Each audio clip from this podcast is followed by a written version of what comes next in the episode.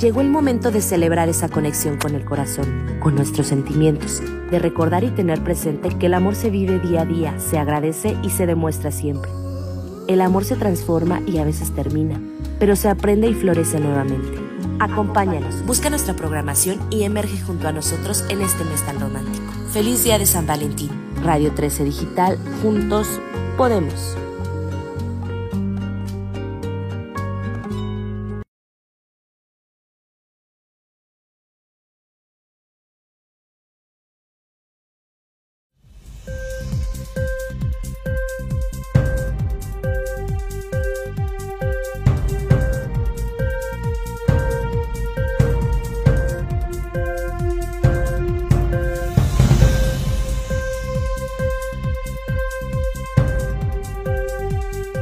Amigos? Ya estamos aquí de regreso en War Room. Estamos eh, regresando pues a cabinas después de dos años casi desde que inició la pandemia por COVID-19. Ha sido totalmente un reto pues llevarle pues estos temas del coronavirus, de la emergencia sanitaria. Y bueno, pues yo soy Daniel Flores, me pueden seguir en mis redes sociales como arroba Daniel-17 Flores en Twitter, ahí me pueden escribir comentarios, dudas serán bien recibidas. Y por supuesto en las redes sociales de Radio 13 Digital, ahí lo pueden encontrar tanto en Facebook, Twitter e Instagram. Ahí le estamos dando seguimiento pues a todos estos temas de la pandemia. Hoy vamos a tocar pues qué ha sucedido con la atención de las llamadas de emergencia en casa, qué está sucediendo todavía con el COVID-19. Estamos saliendo de acuerdo con el gobierno federal y la Secretaría de Salud de la cuarta ola pero aún seguimos presenciando casos de, de, estos temas, de los contagios que se han presentado a nivel nacional. Y bueno, pues tenemos a una invitada que le agradezco mucho los minutos, eh, la claridad del tema sobre esta atención en casa, que es Daniela Ortiz de la Peña Tena, directora general de, de Salus, ¿verdad? De Salus Care Solutions, así es, Daniel. Muchísimas gracias, Daniela. Gracias a ti. Oye, pues estamos regresando también en cabina aquí y bueno, le dimos seguimiento pues a este tema de qué sucedió con los temas de los contagios de esas personas que por alguna razón no quisieron pisar el hospital y se han decidido quedar en casa. ¿Qué, esto ¿Qué está sucediendo? Sobre todo porque todavía vemos a dos años de retrospectiva el COVID-19 y hay personas que decidieron que se quedaron en casa y que todavía lo, siguen, lo siguen haciendo. Entonces, cuéntame un poco más de eso. ¿Cómo? Claro que sí. Pues mira, yo creo que este tema de la pandemia eh, ha sido eh, toda una revolución, ¿no? Independientemente. Nos cambió a todos. Nos cambió a todos. Y como todo en la vida, hay cambios buenos, ¿no? Y hay cambios que han sido más retadores. Quiero quitar la palabra malos porque al final los cambios en general nos hacen crecer y nos retan. Claro. Entonces, lo, lo, que te quiero comentar con esto es, eh, la pandemia nos ha tenido desde el sistema de salud, desde médicos, enfermeras, eh, terapeutas y también pacientes, ¿no? que todos en algún momento lo hemos sido y de la pandemia también, nos ha tenido que hacer entender, comprender y concientizar un poquito más cuáles son los retos y también las posibilidades que tenemos como pacientes de atención. Y esto ocurrió porque eh, con toda la información que hubo cuando empezó la pandemia. Un bombardeo impresionante, ¿no? Por todos lados, ¿no? Y opiniones encontradas y, este, bueno, pues todo lo que vivimos todos, ¿no? Cuando esto ocurrió, al final nos empezamos a dar cuenta también, porque había mucha información de ello, que eh, estar dentro de un hospital no necesariamente en todos los casos es lo más seguro, mm. ¿de acuerdo? Cuando empezamos a ser conscientes de ello, pues claro, como usuarios, como pacientes, pero también como personal de salud, nos empezamos a dar cuenta que lo que necesitábamos era tener una opción B. Y la opción B se llama hospital en casa. El concepto de hospital en casa, Dani, es un concepto que existe desde hace muchos años. La realidad es que no es algo nuevo. Sin embargo, es poco común en México. En países eh, europeos, eh, en Canadá, es algo que... está más arraigado, ¿no? Correcto, correcto. En México tenemos como mucho este arraigo de en el hospital. Estoy mal, tengo que ir al hospital. Pero repito, esta pandemia nos, nos, pues, nos hizo más conscientes y nos abrió el espectro mucho más de las opciones que tenemos. Y una de ellas, en efecto, es hospital en casa. ¿Por qué lo está eligiendo la gente hoy? Pues por tres razones centrales. Una, sí, por esta nueva conciencia que tenemos sobre, eh, eh, repito, que no es siempre lo más seguro estar dentro de un hospital. por las posibilidades que hay de contagio intrahospitalarias, ¿no? O sea, al final, eh, estar dentro de un hospital donde hay pues muchos virus, muchas bacterias, independientemente de que claro que se tienen los sistemas adecuados y óptimos, ¿no? Para disminuir los contagios, es un riesgo. Entonces, hay situaciones de salud como es el COVID, entre otras, y el COVID en ciertos casos, y eso también debo decirlo claramente, pero hay situaciones eh, en donde se puede llevar una atención segura y una atención profesional desde casa. Eso por un lado. Por otro lado, el tema económico, sin duda. bueno, y sobre todo en las condiciones que, vive México, de la población en general, ¿no? Claro, el tema económico es un factor y de hecho hay, hay estudios que hablan sobre la salud financiera, ¿no? Eh, uniéndolo al tema de salud, ¿no? Salud financiera desde el punto de vista eh, como tal de la economía que cada uno de los mexicanos tenemos destinada para nuestra salud. Obviamente aquí estoy hablando de cosas emergentes, pero ya ni hablemos de temas preventivos. Claro, sobre todo. sobre todo, ya de eso no hablemos. Pero cuando realmente yo necesito ser atendido, pues la realidad es que eh, tenemos poca conciencia y poca eh, conciencia social sobre este ahorro, ¿sabes? Para la salud. Entonces, eh, independientemente de temas de que, pues, incluso aunque tengamos esta conciencia y seamos usuarios de un seguro de gastos médicos mayores, estos están topados. Estos tienen bueno, y, y, la cobertura para la población mexicana, no todos acceden a un seguro de gastos mayores, ¿no? Claro, por supuesto, es, lo que te digo, o sea, independientemente de que tengamos o no seguro de gastos mayores, hay un límite. Entonces, dentro de esta economía de la salud, pues también hoy nos damos cuenta que una posibilidad, nuevamente, es estar atendido con hospital en casa o desde casa y en donde el costo por día mm. es casi el 70% menor Menos. que si yo soy atendido en el hospital. Oye, Daniela, a ver, con todo esto que se presentó, me tocó ir a diferentes vespertinas todavía cuando estaban en Palacio Nacional con Hugo López Gatel. Él mencionaba, hay gente que se está quedando por COVID a tratarse en su casa. Ahorita ya dos años, con, bueno, con esta cuarta ola que empieza a bajar, no solamente es COVID, hay personas que están decidiendo quedarse en casa a tratarse otro tipo de padecimiento. Exacto. ¿Ahí a qué se debe? ¿Cuáles son los pros? ¿Cuáles son los contras? Sobre todo para la población mexicana. Pues mira, se debe, e, e, en parte lo que hablábamos hace un momento, que es esta conciencia que surgió por el tema de pandemia de esta posibilidad de atención en casa, ¿no? Pero por otro lado también eh, yo te diría, Dani, que em, depende mucho de la situación de cada diagnóstico, o sea, de la situación en la que está cada paciente, ¿no? Eh, no todos los diagnósticos pueden ser atendidos en casa y no todos los diagnósticos pueden ser atendidos en casa en el mismo momento. a ver, ¿qué voy con esto? Eh, hemos tenido pacientes, por ejemplo, oncológicos que son atendidos en casa en una etapa ya avanzada. Ahí no aplicaría, por ejemplo, ¿no? No, sí, aplica, sí, aplicaría. Sí aplica ser atendido en casa cuando la etapa del diagnóstico, ¿ok? ya lo permite, es lo que quiero transmitir. O sea, eh, aquí no hay recetas de cocina, aquí la realidad es que hay que analizar individualmente, ¿no? A cada uno de los pacientes y entender en dónde está su etapa o su evolución, ¿ok? De la enfermedad para saber si realmente puede o no ser atendido en casa. Muy bien. ¿Correcto? En el caso de COVID, voy a poner otro ejemplo muy sencillo. El COVID, cuando teníamos eh, pacientes en salus, en donde eh, nos hablaban por teléfono para ser atendidos en casa, pero sus niveles de oxigenación estaban en 80 y bajos o 70 y altos. Ahí no había posibilidad. No, ahí la indicación era necesitas estar en un hospital, necesitas tener un ventilador, necesitas esta supervisión 24/7, 24/7, ¿no?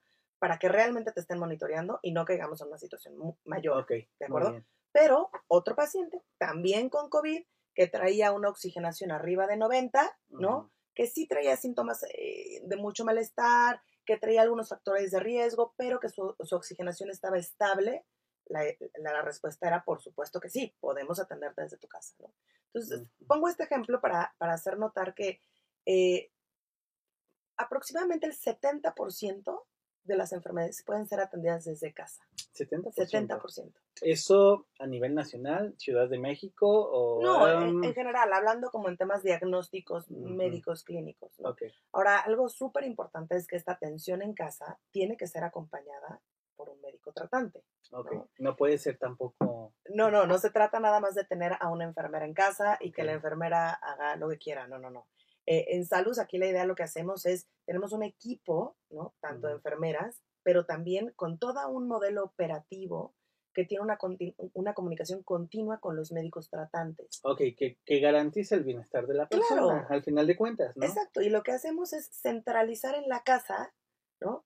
Eh, toda esta información y todos estos puntos de vista clínicos y estas indicaciones clínicas que se tendrían en un hospital, ¿de acuerdo?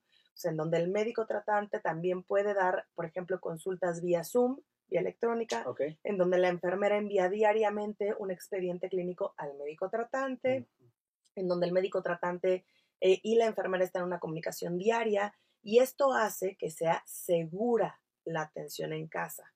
Y eso es bien importante resaltar, Dani, porque no es lo mismo el tener, ah, es que me están atendiendo en casa porque tengo a la cuidadora que la familia recomendó. Sí, claro. Tampoco, porque puedes salir contraproducente el asunto. Correcto, correcto. Oye, ¿de, cuánto es, fue el incremento de las atenciones en casa, no solamente de COVID, sino de otros padecimientos? Mira, aproximadamente un 57%, en Ciudad de México.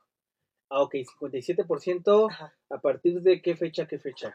Desde que, no, bueno, más o menos como los seis meses de haber iniciado la pandemia, empezamos a, agosto, agosto 2020, ¿no? Correcto, más o menos agosto 2020 empezamos a incrementar muchísimo esta solicitud de atención en casa y de, de agosto 2020 a la fecha es que se ha incrementado aproximadamente un 57%. Oye, a ver, entonces, sobre todo para la población mexicana, no solamente en la Ciudad de México, insisto, porque la Ciudad de México luego engloba características muy particulares, pero sino a nivel nacional, ¿cuál sería entonces los consejos que para las personas que todavía por diferentes razones prefieren tratarse en su casa? Mira, mi recomendación sería uno, una enseñanza que esta pandemia nos tiene que dejar a todos los mexicanos es que tenemos que hacernos responsables de nuestra salud. Y como responsables de nuestra salud también está en nosotros el buscar opciones que nos permitan acceder a una atención de calidad y segura. Ok, sí, que no signifique que quedarse en casa es sinónimo a... Correcto. Oh, eh, estoy mal. o voy a empeorar. Voy a empeorar, ¿no? Y aquí lo importante es eso, ¿no? Distinguir que para tener una atención de calidad y segura en casa se requiere de un equipo médico y operativo que lo lleve, ¿de acuerdo? Y quiero ser súper clara, Dani, porque me ha pasado eh, algunas llamadas, ¿no? en donde me dicen, ah, bueno, es que eh, yo voy a seguir mi atención en casa, tengo, por ejemplo, ¿no? un sobrino con una enfermedad oncológica, con cáncer, y eh, una conocida nuestra de la familia va a cuidarlo. Ah, ok, muy bien, me parece bien, señora, pero esto eh, va a tener comunicación con el oncólogo. ¿Cuál va a ser el seguimiento? ¿cuál es, ¿Cuál es el seguimiento? ¿no? ¿Cuáles son las actividades que va a realizar este cuidador conocido de la familia en casa? Y no lo saben.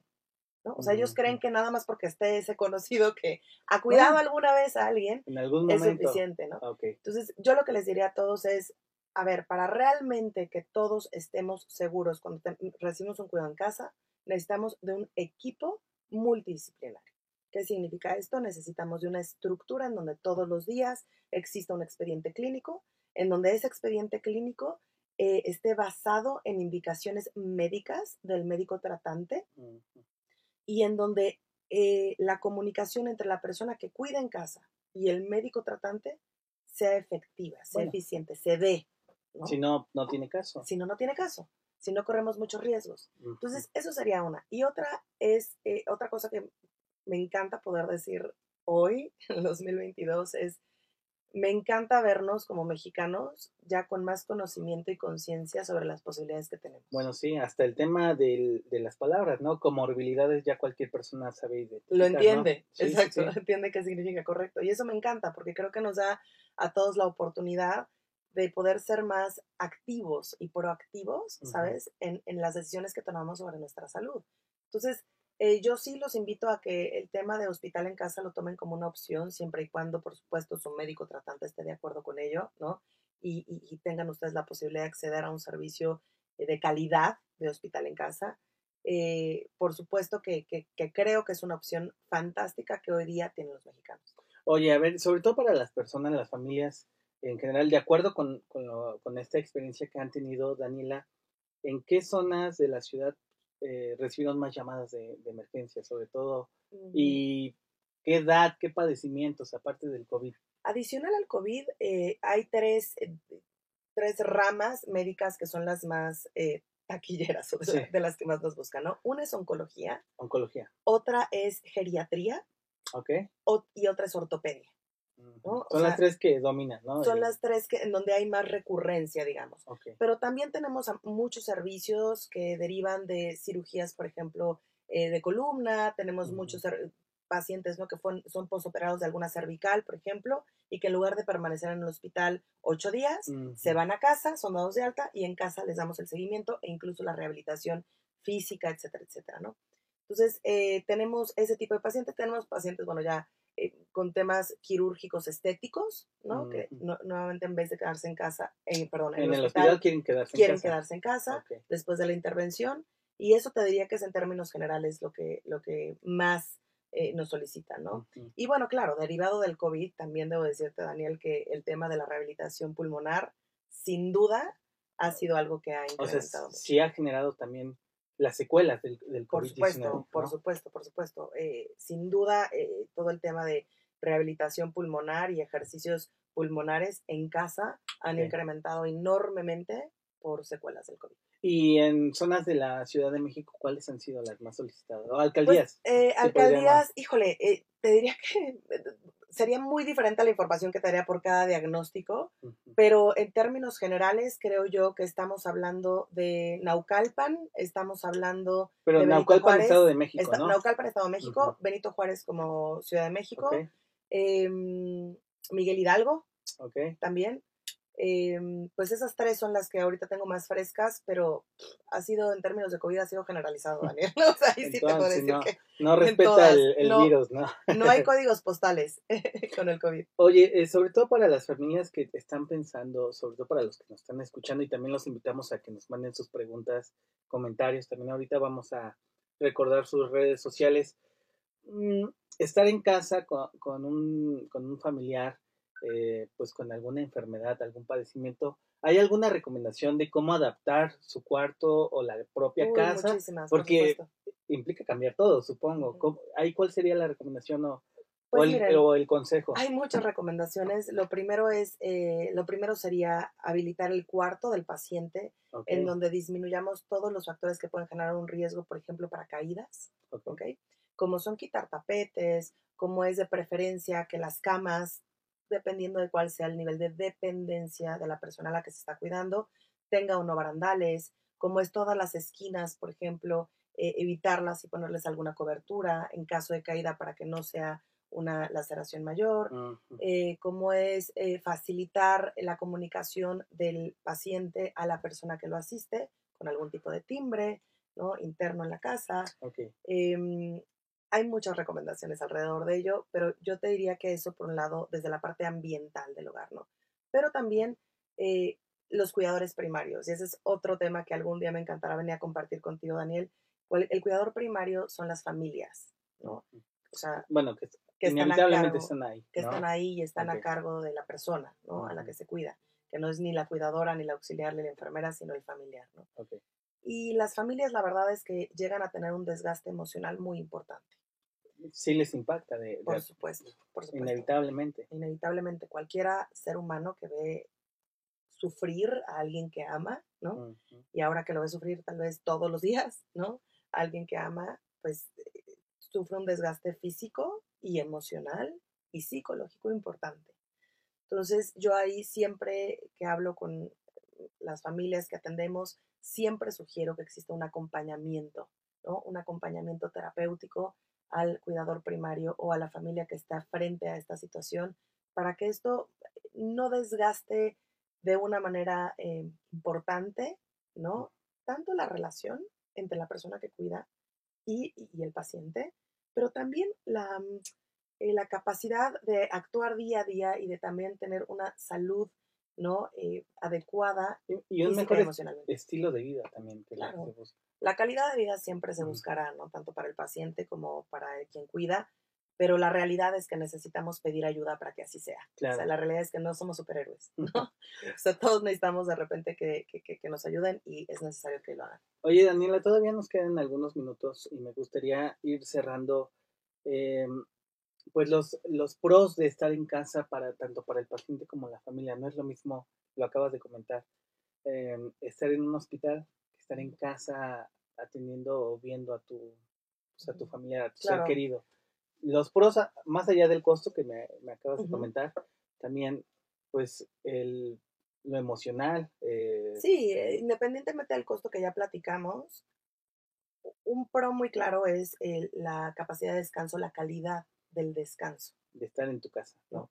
Eh, a lo que me refiero con el descanso es, en un hospital hay muchos protocolos que se tienen que seguir y horarios que se tienen que seguir en el día y en la noche. Mm. Entonces es común que cuando uno está en el hospital, es hospitalizado, como muchos de los que nos escuchan lo han sido, ¿no? Pues en las noches pasa la enfermera tres o cuatro veces y nos despierta y hay mucho ruido ¿no? a nuestro alrededor y hay alarmas y todo esto genera que nuestro descanso sea deficiente, mm. ¿correcto? Entonces, el descanso es mayor dentro de casa.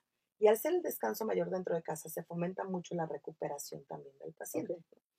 Eh, otro tema importante que se fomenta mucho en casa es la adherencia terapéutica cuando realmente estamos acompañados, como lo hemos venido hablando, por un equipo profesional.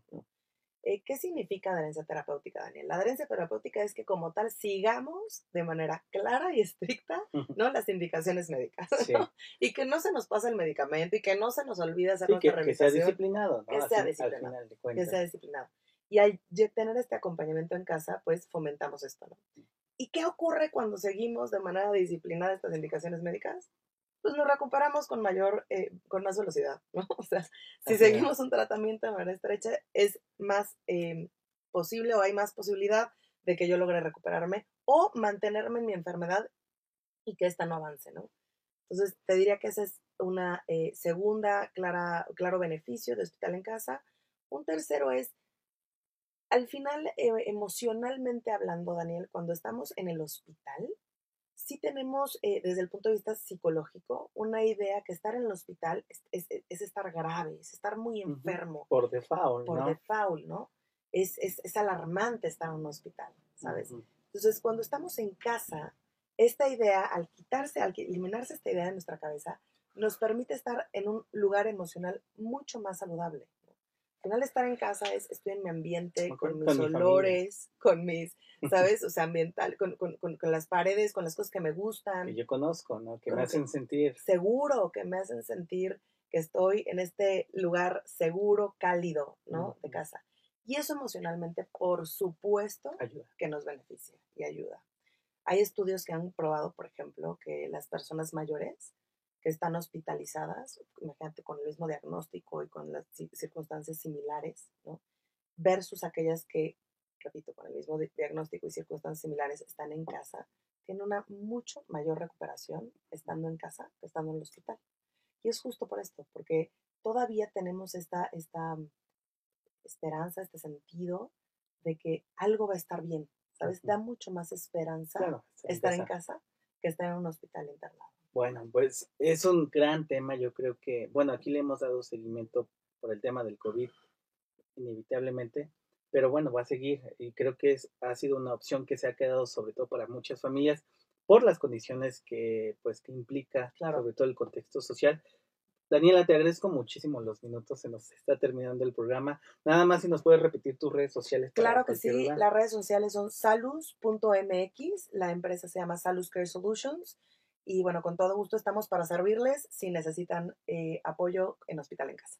Muchísimas gracias, Daniela. Pues con esto cerramos esta emisión. Nos pueden escribir en redes sociales y a mi cuenta personal como arroba Daniel-17 Flores en Twitter.